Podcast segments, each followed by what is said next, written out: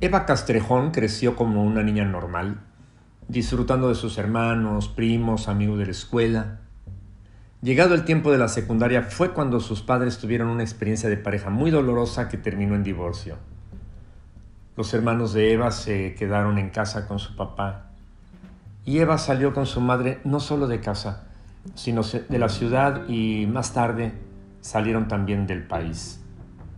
El tiempo, la distancia y las relaciones lastimadas terminaron separando de manera inexplicable, pero por completo, a Eva de toda su familia. Nunca más volvió a saber de sus amigos, de sus primos ni de sus hermanos. Años más tarde la madre recibió una herencia multimillonaria y decidió regresar con Eva para invertir su fortuna en nuevos proyectos de negocio. Desde el principio las inversiones comenzaron a fructificar y a pesar de que no todo salía como lo deseaban, en términos generales los negocios avanzaron y crecieron. Una noche de viernes Eva salió con sus nuevos amigos a cenar en uno de los restaurantes conocidos de la ciudad.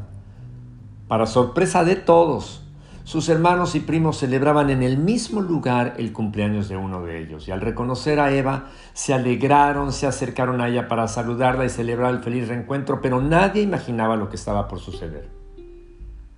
Eva se disculpó con sus amigos por la vergüenza de haber sido confundida por esa gentucha, dijo, y muy indignada maltrató a sus familiares saliendo inmediatamente del lugar asegurando desconocerlos a todos.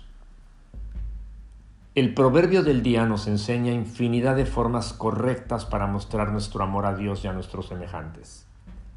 Proverbios 28.3 dice, El pobre que maltrata a otro pobre es como una tormenta que acaba con las cosechas. El pobre que maltrata a otro pobre es como una tormenta que acaba con las cosechas. Una de las características de la fuerza de las tormentas es su capacidad destructora. Y justamente es la analogía del efecto del maltrato de una persona a su igual. San Pablo enseña una manera de recordar la necesidad de tratarnos bien unos a otros.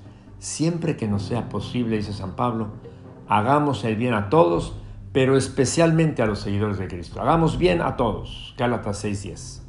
Es decir, debemos tratarnos unos a otros con preferencia, con dignidad, sin maltratos destructivos. Jesús incluso dijo de sus victimarios, Padre, perdona a toda esa gente, ellos no saben lo que hacen. Qué respeto, ¿no? Lucas 23, 34 así lo cuenta.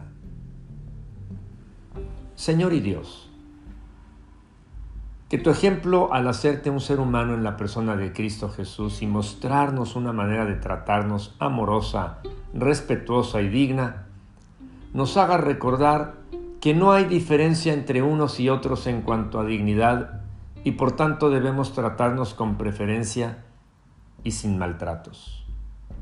En el nombre de Jesucristo nuestro Señor.